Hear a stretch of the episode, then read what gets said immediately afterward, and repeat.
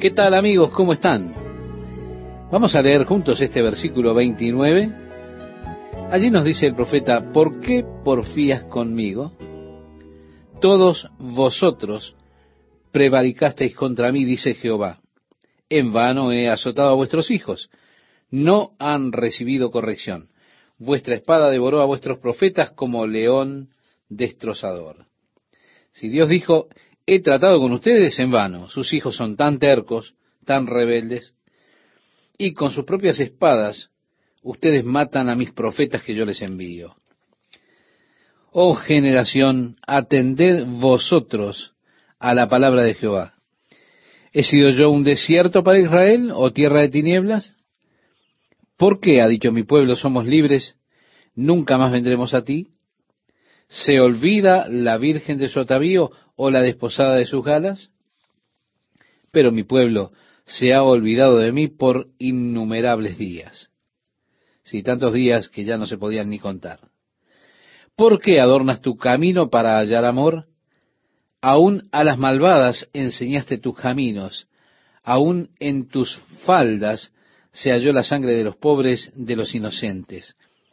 No los hallaste en ningún delito, sin embargo, en todas estas cosas dices, soy inocente, es decir, estoy limpio en esto. De cierto su ira se apartó de mí. He aquí yo entraré en juicio contigo, porque dijiste, no he pecado. Él está expresando, ustedes dicen, bueno, lo que hago no está tan mal, no importa, a Dios no le interesa. No es un pecado verdadero. Pues Dios habla contra eso. Y dice, ¿para qué discurres tanto cambiando tus caminos? También serás avergonzada de Egipto, como fuiste avergonzada de Asiria. También de allí saldrás con tus manos sobre tu cabeza, porque Jehová desechó a aquellos en quienes tú confiabas, y no prosperarás por ellos. No es ninguna maravilla que Dios le dijera a Jeremías, no mire sus rostros, no tengas miedo de sus rostros, porque el mensaje que él tenía era un mensaje muy duro para ellos. Dicen, si alguno dejare a su mujer y yéndose ésta de él se juntare a otro hombre, volverá a ella más, no será tal tierra del todo amancillada, esto está citando la ley y está hablando de la ley que dice respecto de esto en el libro de Deuteronomio. Bajo la ley, si usted se divorcia de su esposa y ella se casa con otro hombre, entonces usted no podría tratar de casarse nuevamente. Eso era bajo la ley, según expresa Deuteronomio capítulo 24. Y Dios dijo, aunque tú pues has fornicado con muchos amigos, mas vuélvete a mí dice Jehová. Es decir, te tomaré de nuevo, oh, la paciencia de Dios. El amor de Dios a mí me resulta asombroso. Aunque se han vuelto unas rameras y tienen tantos amantes en el sentido espiritual, Dios dice con todo, vuélvanse a mí, regresen, alza tus ojos a las alturas. Es decir, solo encuentra un lugar en donde no hayas cometido adulterio. Alza tus ojos a las alturas y ve en qué lugar no te hayas prostituido. Junto a los caminos te sentabas para ellos como árabe en el desierto. Es decir, como los ladrones en el desierto, estaban al acecho y estaban esperando allí. Y con tus fornicaciones y con tu maldad has contaminado la tierra. Por esta causa, las aguas han sido detenidas y faltó la lluvia tardía y has tenido frente de ramera y no quisiste tener vergüenza. A lo menos desde ahora, ¿no me llamarás a mí, Padre mío, guiador de mi juventud? ¿Guardará su enojo para siempre? ¿Eternamente lo guardará? He aquí que has hablado y hecho cuantas maldades pudiste. Bien, este es el final del primer mensaje que el Señor le da a Jeremías. El versículo 6 comienza con el segundo mensaje que el Señor le da a Jeremías en cuanto a la degradada Judá. Dice así, me dijo Jehová en días del rey Josías, ¿has visto lo que ha hecho la rebelde Israel? Ella se va sobre todo monte alto y debajo de todo árbol frondoso y allí fornica. Como dije, Ya con anterioridad los lugares de adoración eran establecidos sobre las montañas altas, en esos bosques. La adoración, por supuesto, Dios habla de eso y lo muestra como jugando el papel de ramera. La mayoría de la adoración estaba involucrada con la diosa de la fertilidad, por tanto eran ritos de fertilidad, y la adoración de los dioses involucraba el intercambio sexual en varios ritos que ellos tenían de fertilidad y demás. Y dije, después de hacer todo esto, se volverá a mí, pero no se volvió. Y lo vio su hermana, la rebelde Judá. Bien, ustedes han visto lo que pasó con Israel. Vieron cómo ellos fueron llevados a la idolatría, adoraron esos dioses. Yo los llamé para que regresaran a mí, pero no lo hicieron. Ustedes no ven. Ven a la traicionera hermana de Judá. Está justo aquí. Ella vio lo que le aconteció a Israel, su hermana Israel. Ella vio que por haber fornicado, dice el profeta, la rebelde Israel, yo la había despedido y dado carta de repudio, pero no tuvo temor la rebelde Judá su hermana, sino que también fue ella y fornicó. Estimado oyente, en otras palabras, los integrantes de Judá debían haber aprendido de lo que le había acontecido a Israel, es decir, al reino del norte. Ellos debían haber aprendido la lección cuando el reino del norte, es decir, Israel, fue llevado cautivo a Asiria. Debían haberse vuelto a Dios con un corazón íntegro, completo, pero no, no aprendieron eso. Sino que también ellos persistieron en la misma clase de acciones, lo que a posteriori trajo el juicio de Dios sobre el reino del norte y también lo traería sobre ellos. Dice el verso 9, y sucedió que por juzgar ella cosa liviana su fornicación, la tierra fue contaminada y adulteró con la piedra y con el leño, es decir, esos pequeños ídolos de piedra y madera. Con todo esto, su hermana, la rebelde Judá, no se volvió a mí de todo corazón, sino fingidamente, dice Jehová. Podemos decir, estimado oyente, que era solo un avivamiento superficial que se manifestaba. No era algo profundo que afectaba el corazón de la nación. Simplemente era algo que estaba en la superficie. Algo como lo que está ocurriendo en los Estados Unidos. Como que esto realmente no afecta la verdadera vida de los individuos. Hay una falta de verdadero compromiso con Dios, con Jesucristo, en muchos casos. Examinémonos a nosotros mismos. ¿Esto es significativo para mí? ¿Yo he hecho un verdadero compromiso con Dios? ¿O mi amor está dividido? Amo a Dios parcialmente. ¿Será que hay un compromiso total y pleno de mí mismo para con Dios, para con Jesucristo, para con las cosas del Espíritu? ¿O será que estoy deseando y anhelando las cosas y los deseos de mi carne? ¿Tengo un corazón dividido? Dios está llamándonos para un compromiso pleno de nosotros con Él. Dios nos llama a salir totalmente de la idolatría, de las cosas del mundo, del amor al mundo y las cosas que están en el mundo. Así decía el apóstol Pablo escribiéndole a los Corintios en el capítulo 6 de su segunda carta, versículos 17 y 18. Por lo cual salid del medio de ellos y apartaos, dice el Señor, y no toquéis lo inmundo y yo os recibiré y seré para vosotros por Padre, y vosotros me seréis hijos e hijas, dice el Señor Dios Todopoderoso. Así que muchos están siendo seducidos en el día de hoy por las cosas del mundo, cebados, atraídos por esa excitación de las cosas del mundo. Pero Dios dice, no améis al mundo, ni las cosas que están en el mundo. Si alguno ama al mundo, el amor del Padre no está en él, decía en su primera carta Juan, en el capítulo 2, verso 15. Muchos en este tiempo son como la traicionera Judá. Su amor por Dios es un amor fingido, es algo superficial. No es realmente un verdadero compromiso de vida con Él. El corazón se mueve por las emociones. Las personas se mueven así, muchas personas. Dicen palabras nada más, pero Dios mira el corazón. Él ve un corazón que está dividido, que siente deseos por las cosas del mundo.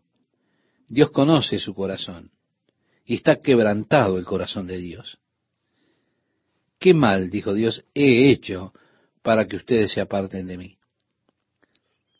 Puedo recordar el día cuando el compromiso de ustedes era tan ferviente, cuando cantaban alabanzas para mí todo el día, cuando todo lo que ustedes podían hacer y querían hacer era pensar en mí.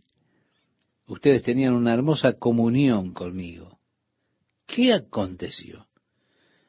¿Por qué es que ustedes se han apartado y han sido atraídos por las cosas del mundo? Y Dios dijo, los estoy llamando a ustedes, escuchen, despierten, vuelvan. En el verso 11 leemos, y me dijo Jehová, ha resultado justa la rebelde Israel en comparación con la desleal Judá. Ahora Judá tiene más para ser culpada porque ella vio el ejemplo de lo que aconteció con Israel. Y con todo eso ella no se volvió. Ve y clama estas palabras hacia el norte y di, vuélvete, oh rebelde Israel, dice Jehová, no haré caer mi ira sobre ti, porque misericordioso soy yo, dice Jehová, no guardaré para siempre el enojo. Reconoce, pues, tu maldad. Eso es todo lo que Dios pide de usted, estimado oyente, que haga, que reconozca su pecado, su iniquidad. Decía el apóstol Juan en su primera carta, en el capítulo 1, verso 9, si confesamos nuestros pecados, Él es fiel y justo. Ahora, si usted nos encubre, si dice, muy bien, yo no soy tan malo, y todavía amo al Señor y hago esto, hago aquello, y usted anda por ahí tratando de justificarse a usted mismo, entonces Dios no puede hacer nada por usted. Reconozca su pecado, reconozca su maldad, su iniquidad en contra de Dios. Reconozca las cosas que ha hecho usted. Así decía el profeta, reconoce pues tu maldad, porque contra Jehová tu Dios has prevaricado, y fornicaste con los extraños debajo de todo árbol frondoso, y no oíste mi voz, dice Jehová.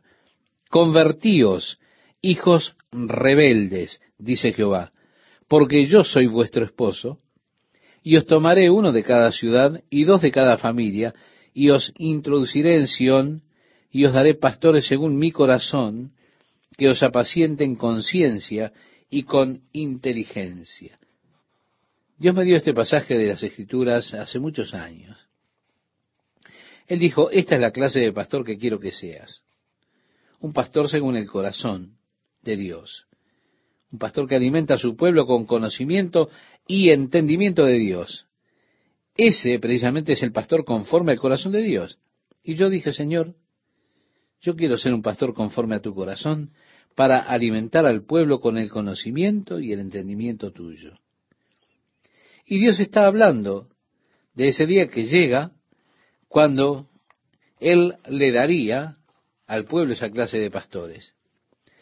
Y acontecerá que cuando os multipliquéis y crezcáis en la tierra en esos días, dice Jehová, no se dirá más, arca del pacto de Jehová, ni vendrá al pensamiento, ni se acordarán de ella, ni la echarán de menos, ni se hará otra. Hablando acerca de la gloriosa era del reino de Dios sobre la tierra. Ustedes no estarán hablando acerca del arca del pacto, porque ustedes tendrán el nuevo pacto. Jesucristo estará habitando entre ustedes. Ustedes no pensarán en las leyes y las tablas de piedra y demás que estaban en el arca, el pacto que Dios hizo con Israel. Por lo tanto, si ustedes guardan estas leyes, yo seré un Dios para ustedes. Esto será tomado porque Jesús dijo, esta sangre es el nuevo pacto en mi sangre, esta copa es el nuevo pacto en mi sangre, la cual es vertida para remisión de pecados. En aquel tiempo llamarán a Jerusalén trono de Jehová, decía Jeremías en el verso 17, y todas las naciones vendrán a ella en el nombre de Jehová en Jerusalén. Ni andarán más tras la dureza de su malvado corazón. En aquellos tiempos irán de la casa de Judá a la casa de Israel y vendrán juntamente de la tierra del norte a la tierra que hice heredar a vuestros padres. Yo preguntaba, ¿cómo os pondré por hijos? Y os daré la tierra deseable, la rica heredad de las naciones. Y dije, me llamaréis Padre mío, y no os apartaréis de en pos de mí. Pero como la esposa infiel abandona a su compañero, Así prevaricasteis contra mí, oh casa de Israel, dice Jehová. Voz fue oída sobre las alturas, llanto de los ruegos de los hijos de Israel, porque han torcido su camino de Jehová su Dios, se han olvidado. Convertíos, hijos rebeldes, y sanaré vuestras rebeliones. He aquí nosotros venimos a ti porque tú eres Jehová nuestro Dios. Esta fue la respuesta de la gente ese día. Después dice, ciertamente vanidad son los collados. Es decir, aquellos que están adorando sobre los montes. Y el bullicio sobre los montes, ciertamente Jehová nuestro Dios está la salvación de Israel. Es decir, ustedes no encontrarán salvación en ninguna de las cisternas que han cavado. La salvación solamente descansa en la persona de Jesucristo. A partir del verso 24 leemos, confusión consumió el trabajo de nuestros padres desde nuestra juventud, sus ovejas, sus vacas, sus hijos, sus hijas. Yacemos en nuestra confusión y nuestra afrenta nos cubre, porque pecamos contra Jehová nuestro Dios, nosotros y nuestros padres, desde nuestra juventud hasta este día, y no hemos escuchado la voz de Jehová nuestro Dios. Si te volvieres, oh Israel, dice Jehová, vuélvete a mí. Y si quitares de delante de mí tus abominaciones, y no anduvieres de acá para allá, y jurares, vive Jehová en verdad, en juicio y en justicia, entonces las naciones serán benditas en él y en él se gloriarán. Es decir, no está aquí diciendo que estarán diciendo solamente una frase. El pueblo todavía estaba diciendo, o el Señor vive, alabado sea el Señor, el Señor vive, pero no tenía significado, no había algo profundo allí. Tal como una cantidad de personas en el día de hoy que va por ahí diciendo, alabado sea el Señor, alabado sea el Señor, pero no tiene sentido eso. Palabras de la boca para afuera. Usted dirá en verdad, y eso será desde su corazón, en juicio y en justicia, como dice el versículo 2 del capítulo 4. Entonces las naciones serán benditas en él y en él se gloriarán. Porque así dice Jehová a todo varón de Judá y de Jerusalén. Harad campo para vosotros y no sembréis entre espinos.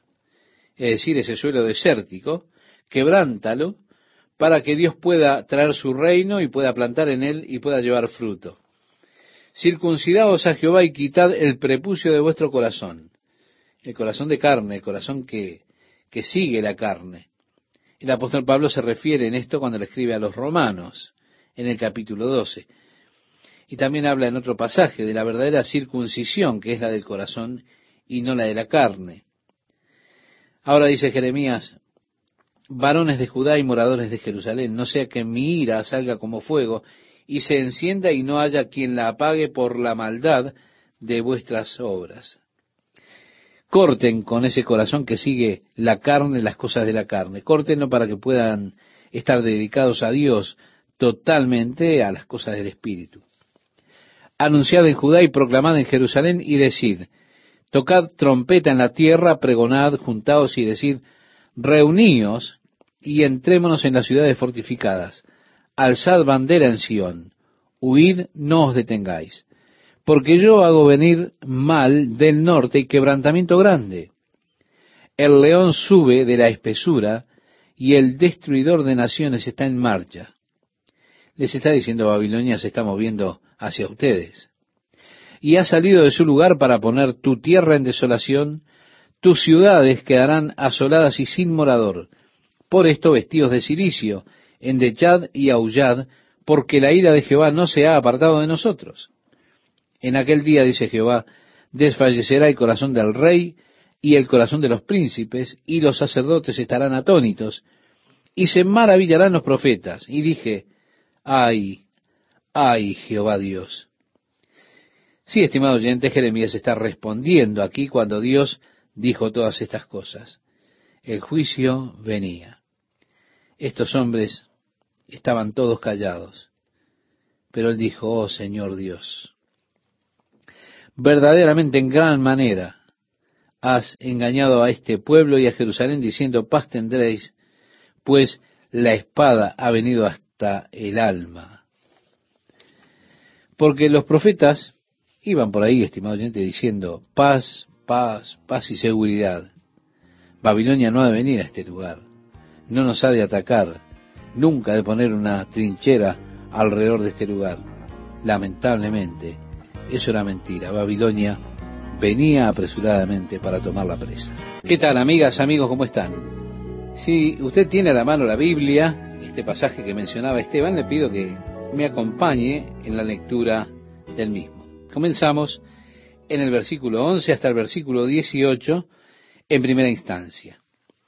En aquel tiempo se dirá a este pueblo y a Jerusalén, viento seco de las alturas del desierto vino a la hija de mi pueblo, no para aventar ni para limpiar.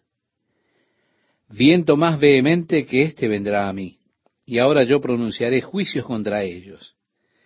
He aquí que subirá como nube y su carro como torbellino, más ligeros son sus caballos que las águilas. Ay de nosotros porque entregados somos a despojo. Lava tu corazón de maldad, oh Jerusalén, para que seas salva. ¿Hasta cuándo permitirás en medio de ti los pensamientos de iniquidad? Porque una voz trae las nuevas desde Dan y hace oír la calamidad desde el monte de Efraín. Decid a las naciones, he aquí haced oír sobre Jerusalén. Guardias vienen de tierra lejana y lanzarán su voz contra las ciudades de Judá, como guardas de campo estuvieron en derredor de ella, porque se rebeló contra mí, dice Jehová. Tu camino y tus obras te hicieron esto. Es decir, ustedes fueron los que trajeron esto sobre ustedes mismos. Esta es su maldad por la cual amargura penetrará hasta tu corazón. Mis entrañas, mis entrañas, me duelen las fibras de mi corazón. Mi corazón se agita dentro de mí, no callaré. Porque sonido de trompeta has oído, oh alma mía, pregón de guerra. Quebrantamiento sobre quebrantamiento es anunciado, porque toda la tierra es destruida. De repente son destruidas mis tiendas, en un momento mis cortinas. ¿Hasta cuándo he de ver bandera, he de oír sonido de trompeta? Porque mi pueblo es necio, no me conocieron. Son hijos ignorantes y no son entendidos sabios para hacer el mal, pero hacer el bien no supieron. Estimado oyente, el apóstol Pablo dice que nosotros debemos ser necios acerca de las cosas malvadas. A muchas personas les gusta meterse en esas cosas malvadas. Dicen, no, yo solo quiero entender acerca de la maldad. La Biblia dice que debemos ser necios acerca del mal. Es mejor que usted sea alguien que desconoce las cosas malvadas. Jeremías habla de esto mismo aquí. Las personas eran entendidas en hacer el mal, pero para hacer cosas buenas no tenían conocimiento. Ahora es el Señor que habla.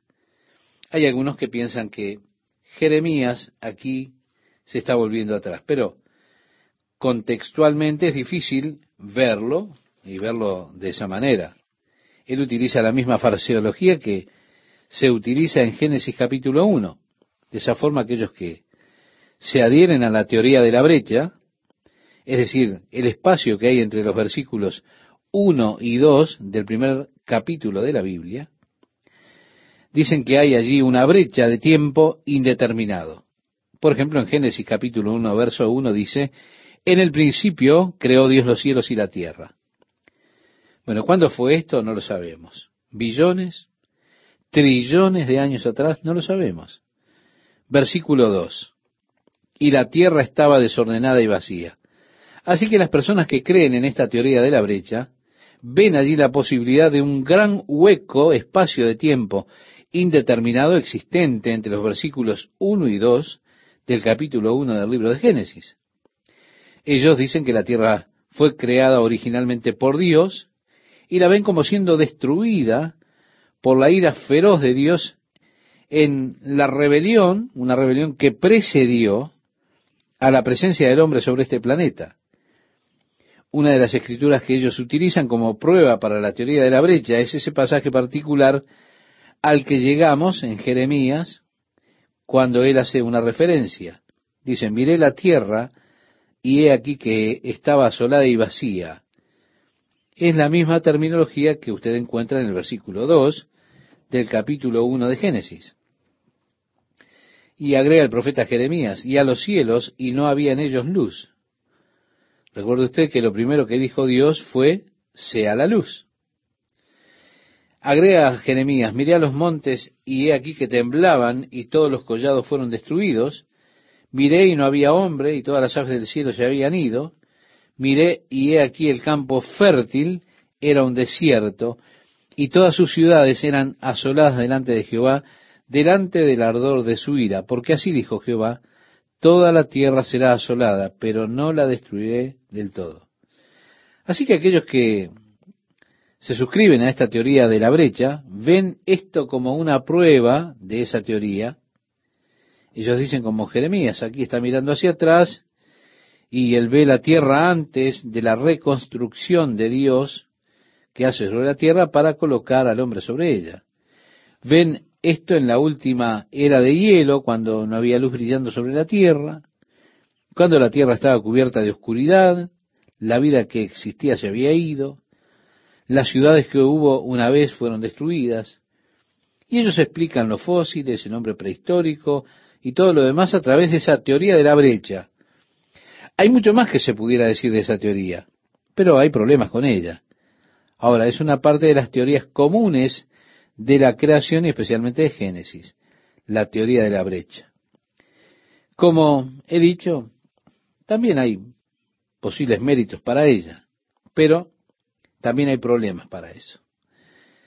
Porque así dijo Jehová, toda la tierra será asolada, pero no la destruiré del todo. Por esto se enlutará la tierra y los cielos arriba se oscurecerán, porque hablé, lo pensé y no me arrepentí, ni desistiré de ello. Al estruendo de la gente de a caballo y de los flecheros huyó toda la ciudad. Entraron en las espesuras de los bosques, subieron a los peñascos. Todas las ciudades fueron abandonadas y no quedó en ella morador alguno.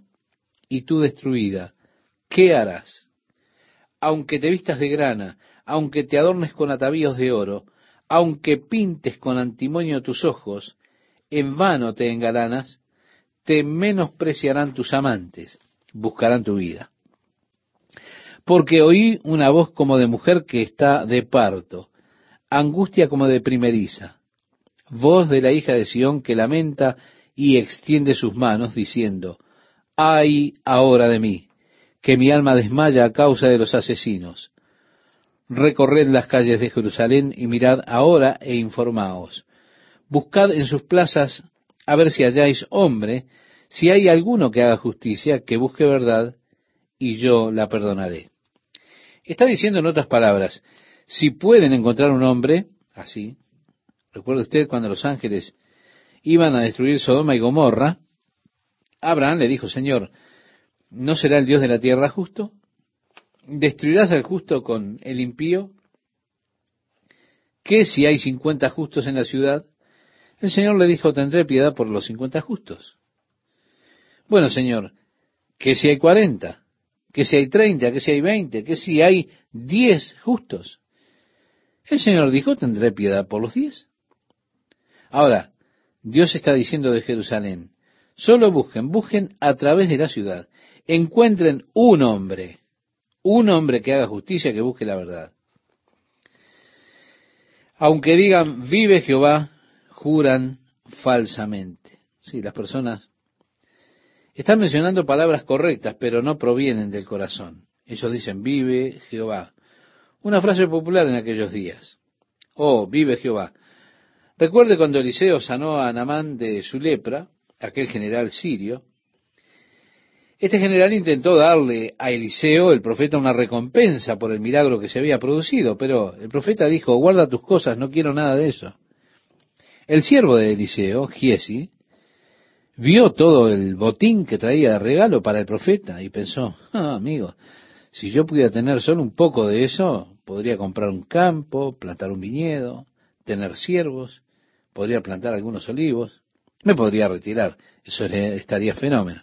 Así que cuando Naamán, el Ciro, estaba regresando, tomó su pequeño asno y se fue tras él. Cuando Giese apareció en su pequeño asno, él dijo, ¿está todo bien?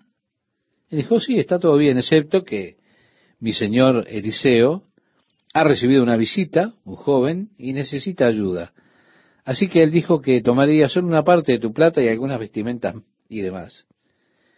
Naaman gustosamente le dio las cosas, y así Giesi regresó con su asno y escondió todo eso. Él llegó y el profeta le dijo, vive el Señor. ¿Se da cuenta? Era un término común, un término espiritual. Significaba que usted estaba viviendo espiritualmente. Vive el Señor. ¿Dónde has estado? Y así el siervo le dice, vive el Señor. No he estado en ningún lugar. ¿Se da cuenta todo el engaño y la mentira? Él estaba acomodándose a los términos espirituales de manera de engañarlo al profeta.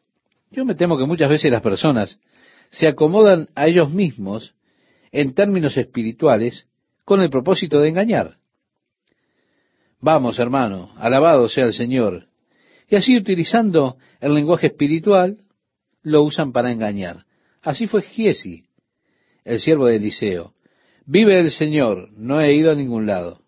Espera un momento. El profeta comenzó a leer su mente. ¿Es este el tiempo de comprar campos, plantar viñedos, olivos y de contratar siervos? Eso era lo que este siervo estaba pensando, ¿se da cuenta? Le dice el profeta, ¿no fue mi corazón contigo cuando tú perseguiste a aquel hombre y tomaste aquellas cosas? Y ahora debido a esto, la lepra que había sobre él vendrá sobre ti.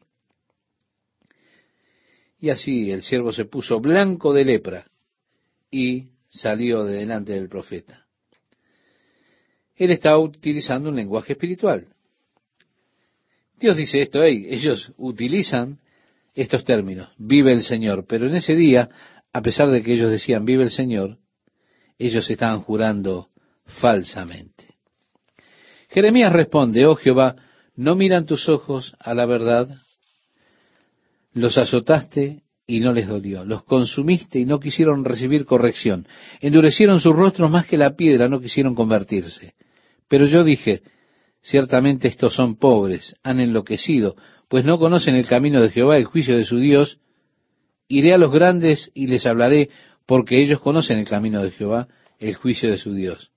Pero ellos también quebraron el yugo, rompieron las coyundas. Por tanto, el león de la selva los matará, los destruirá el lobo del desierto, el leopardo acechará sus ciudades, cualquiera que de ellas saliere será arrebatado, porque sus rebeliones se han multiplicado, se han aumentado sus deslealtades. ¿Cómo te he de perdonar por esto? Sus hijos me dejaron y juraron por lo que no es Dios. Los sacié y adulteraron. Y en casa de rameras se juntaron en compañías. Como caballos bien alimentados, cada cual redinchaba tras la mujer de su prójimo. ¿No había de castigar esto? dijo Jehová. De una nación como esta no se había de vengar mi alma. Escalad sus muros y destruid, pero no del todo. Quitad las almenas de sus muros, porque no son de Jehová. Porque resueltamente se rebelaron contra mí la casa de Israel y la casa de Judá, dice Jehová. Negaron a Jehová y dijeron, Él no es, y no vendrá mal sobre nosotros, ni veremos espada ni hambre. Y no, ellos decían, esto no sucederá aquí. Y bueno, Dios promete que no eliminaría a las personas completamente. Continúa nuestra lectura diciendo, antes los profetas serán como viento, porque no hay en ellos palabra, así se hará con ellos. Por tanto, así ha dicho Jehová, Dios de los ejércitos, porque dijeron esta palabra, y aquí yo pongo mis palabras en tu boca por fuego, y este pueblo por leña y los consumirá. He aquí yo traigo sobre vosotros gente de lejos, oh casa de Israel, dice Jehová, gente robusta, gente antigua, gente cuya lengua ignorás, y no entenderás lo que hablare. Su aljaba como sepulcro abierto, todos valientes. Y comerá tu mies y tu pan, comerá a tus hijos y a tus hijas, comerá tus ovejas y tus vacas, comerá tu viña y tus higueras, y a espada convertirá en nada tus ciudades fortificadas en que confías. No obstante, en aquellos días, dice Jehová, no os destruiré del todo. Y cuando dijeren, ¿por qué Jehová el Dios nuestro hizo con nosotros todas estas cosas? Entonces le dirás, de la manera que me dejasteis a mí y servisteis a dioses ajenos en vuestra tierra, así serviréis a extraños en tierra ajena. Anunciad esto en la casa de Jacob y haced que esto se oiga en Judá diciendo, Oíd ahora esto, pueblo necio y sin corazón, que tiene ojos y no ve, que tiene oídos y no oye.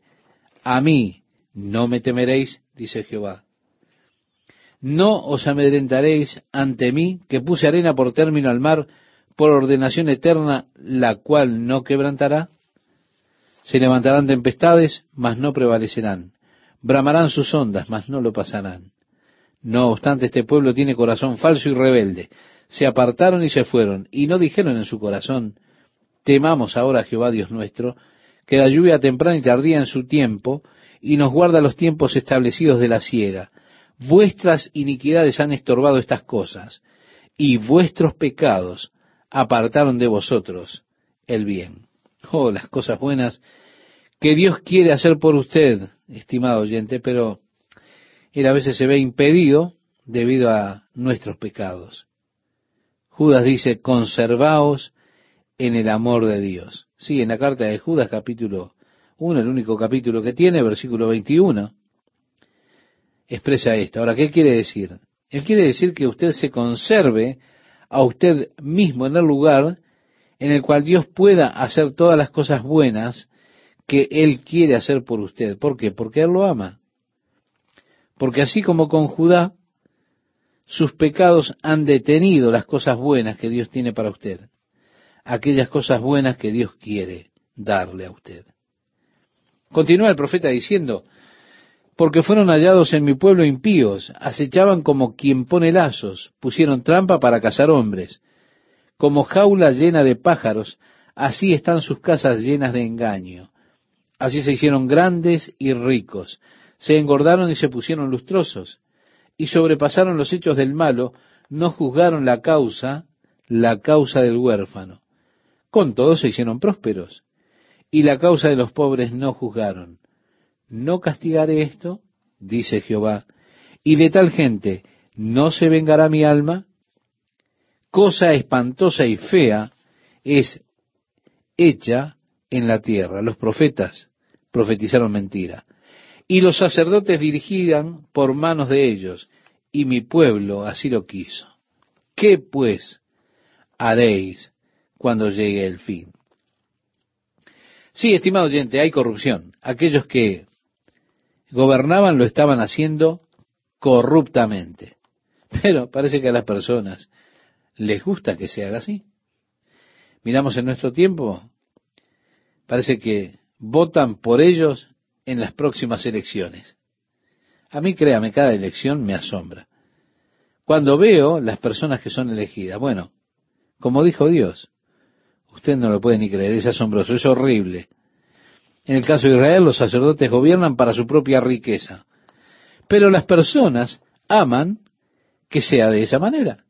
En lugar de estar molestos, indignados, las personas parece que solo quieren seguir adelante con eso.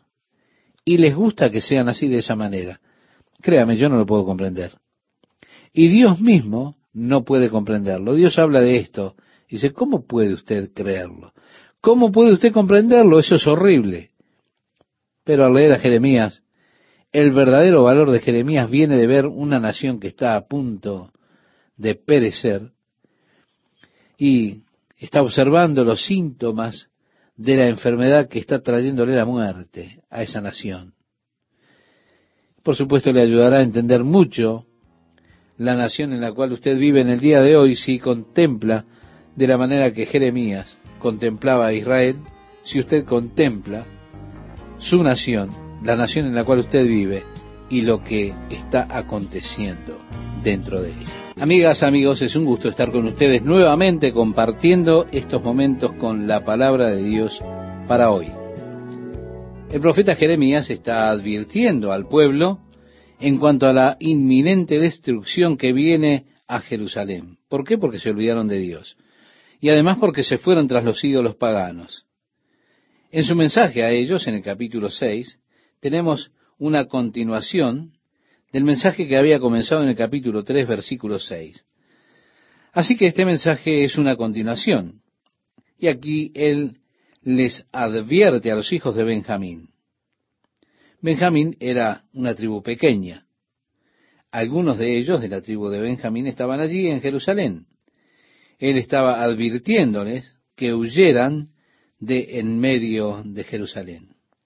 Comienza este capítulo 6 diciendo, tocad bocina en Tecoa. Quiero decirle que Tecoa es el área que está fuera en el desierto, más allá de Belén, rumbo al Mar Muerto. Está cerca del último punto de avanzada. Realmente antes que usted llegue al área de esos cañones escabrosos, donde no vive nadie, excepto las cabras salvajes allí en la montaña. Tecoa aconteció que es el lugar de donde venía, o de donde vino el profeta Amós. Continúa diciendo Jeremías, y alzad por señal humo sobre Bet Aquerén, porque del norte se ha visto mal y quebrantamiento grande. Así que les está advirtiendo esa destrucción que viene desde Babilonia y que ha de invadir por el norte, atravesando o descendiendo a través de Siria. Destruiré a la bella y delicada hija de Sión. Contra ella vendrán pastores y sus rebaños. Junto a ella plantarán sus tiendas alrededor. Cada uno apacentará en su lugar. Anunciad guerra contra ella. Levantaos y asaltémosla a mediodía. Ay de nosotros, que va cayendo ya el día que las sombras de la tarde se han extendido. Levantaos y asaltemos de noche y destruyamos sus palacios. Tenemos la hija de Sión, entonces Jerusalén, que es como una hermosa joven que ahora es atacada desde la mañana hasta la noche. Porque así dijo Jehová de los ejércitos, cortad árboles y levantad vallado contra Jerusalén. Esta es la ciudad que ha de ser castigada. Toda ella está llena de violencia. Vemos entonces la tala de árboles, por supuesto, que era para hacer los arietes, para quebrantar o romper esos muros, romper las puertas y toda la defensa. Aquí está en el versículo 7, como la fuente, una descripción de Dios al mirar a Jerusalén, una descripción que es bastante descriptiva. Nunca cesa de manar sus aguas, así ella nunca cesa de manar su maldad. Como una fuente está borbotando con aguas, así Jerusalén está manando maldad. Esa maldad procede de Jerusalén. Injusticia y robo se oyen en ella, continuamente en mi presencia enfermedad y herida. ¿Por causa de qué, estimado oyente? De alejarse de Dios. Y allí vemos que por eso hay mucha violencia, muchos robos, muchos asaltos a las personas. Es interesante para pensarlo en nuestros días. Ahora, al compartir con usted, Jeremías fue llamado a supervisar la muerte de esa nación. Fue llamado para vigilar su agonía final antes de que muriera. Él debía verla ir bajo los pies de Babilonia. Él no podía hacer nada para detener eso. Todo lo que podía hacer Jeremías era pararse allí, advertirles y luego ver lo que sucedía. Qué triste ver morir una nación. Cuando leemos la profecía de Jeremías vemos los síntomas que traían o que estaban declarando al menos la muerte de esa nación. La profecía de Jeremías se vuelve bastante relevante para nosotros en el día de hoy, porque muchas de las cosas que sucedieron en Jerusalén, allí en Judá, están sucediendo en nuestros días, en muchos lugares. Así que cuando Jeremías describe la condición de violencia, que llenaba las calles, la opresión, el daño, los homicidios, miramos a nuestra tierra y vemos cómo el crimen violento crece. Vemos que esos mismos indicadores están aquí, los indicadores que trajeron la ruina de Judá. Y Dios decía, corrígete Jerusalén, para que no se aparte mi alma de ti, para que no te convierta en desierto, en tierra habitada, Así dijo Jehová de los ejércitos. Del todo rebuscarán como Abid el resto de Israel.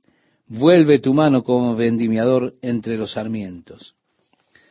Ella, por supuesto, habría de fracasar en todo su fruto cuando pasase el vendimiador. Ellos habrían de recoger todo lo que fue dejado. Así que Israel o Jerusalén está ahora para ser dejada limpia sin que le quede nada. ¿A quién hablaré y amonestaré para que oigan? He aquí que sus oídos son incircuncisos, no pueden escuchar. He aquí que la palabra de Jehová les es cosa vergonzosa, no la aman. Vemos la dificultad de hablarle al pueblo, porque ellos ya no estaban escuchando más. Ellos no escuchaban la voz de Dios. Ellos habían cerrado ya sus corazones para Dios, para la palabra del Señor, y para ellos la palabra de Dios era simplemente un reproche. Ellos no habían tenido deleite escuchando la palabra de Dios. Por tanto, declara Dios a través de Jeremías, estoy lleno de la ira de Jehová, estoy cansado de contenerme, la derramaré sobre los niños en la calle y sobre la reunión de los jóvenes juntamente, porque será preso tanto el marido como la mujer, tanto el viejo como el muy anciano. Si todos están para ser destruidos, tanto los ancianos como los niños. Y sus casas serán traspasadas a otros, sus heredades y también sus mujeres, porque extenderé mi mano sobre los moradores de la tierra, dice Jehová, porque desde el más chico de ellos hasta el más grande, cada uno sigue la avaricia, y desde el profeta hasta el sacerdote son engañadores. Así que tenemos allí las condiciones en que estaba la tierra, la gente llena de codicia, los sacerdotes y los profetas eran corruptos. Decía el profeta, y curan la herida de mi pueblo con liviandad diciendo paz, paz, y no hay paz.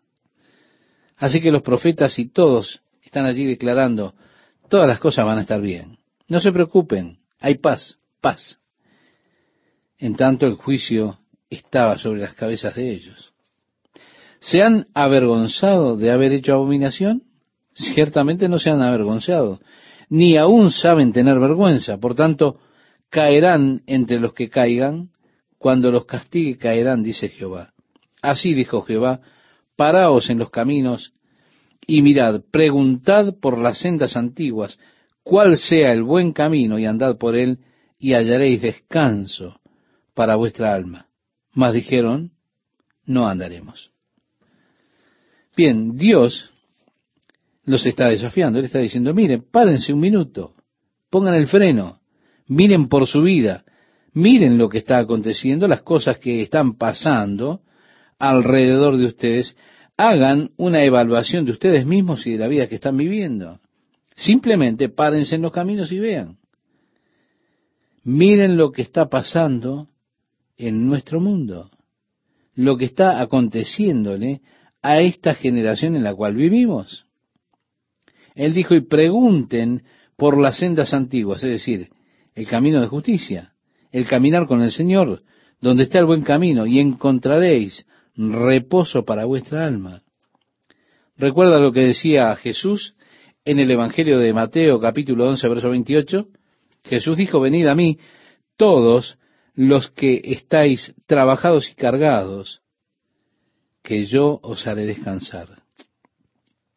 Este descanso siempre está asociado con comprometer la vida con Dios. Hay un glorioso descanso en esa experiencia.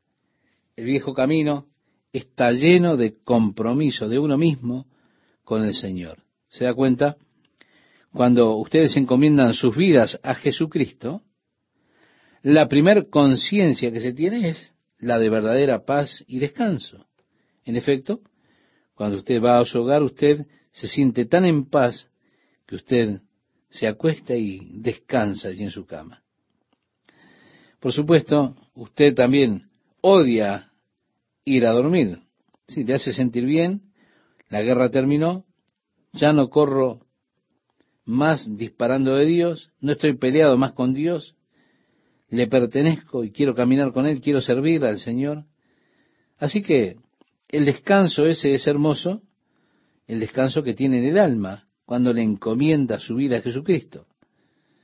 Parece que uno quiere estar permanentemente hablando con el Señor y estar en comunión con Él. Es la primera conciencia de la nueva vida en Jesucristo. La primera conciencia de estar profundamente arraigado en Él. Es el hermoso reposo del alma, el descanso del alma. Es lo que Dios promete. Pero las personas atrapadas por la codicia están deseando tantas cosas, diciendo, oh, no, no, no nosotros, saldremos para obtener todo lo que nosotros podamos obtener. Y así salen con ese furor y ese frenesí de vida. Pero el Señor dijo, puse también sobre vosotros atalayas que dijesen, escuchad al sonido de la trompeta. Y dijeron ellos, no escucharemos. Dios dijo, en otras palabras, estoy tocando la trompeta, es una trompeta de advertencia, estoy advirtiendo que llega el juicio. Ellos dicen, olvídalo. El profeta continúa diciendo, por tanto, oíd naciones y entended, oh congregación, lo que sucederá. Oye, tierra. Ahora es trágico. Aquí el pueblo no escucha a Dios, no lo escucha más. Así que él comienza, Dios comienza a hablarle a la tierra. Qué día triste, cuando el pueblo ya no escucha más a Dios. Y él tiene que comenzar a hablarle a la tierra. Escucha, oye tierra, he aquí yo traigo mal sobre este pueblo el fruto de sus pensamientos, porque no escucharon mis palabras y aborrecieron mi ley. ¿Para qué a mí este incienso de Sabá? ¿Qué valor tienen, diríamos en otras palabras, las actividades religiosas? Y la buena caña olorosa de tierra lejana. Vuestros holocaustos no son aceptables, decía el profeta, ni vuestros sacrificios me agradan. ¿Por qué? Porque no eran en justicia. Dios dice, porque no quieres sacrificio que yo daría. No quieres holocaustos. Los sacrificios de Dios son el espíritu quebrantado, el corazón contrito y humillado. No despreciarás tú, oh Dios. Así decía David en el Salmo 51, versículos 16 y 17. En el día de hoy hay muchas personas que tratan de sustituir su relación con Dios por una religión. Dios quiere una relación con usted, una relación viva, a él no le interesan sus actividades religiosas, a menos que haya una buena relación con él detrás de sus actividades.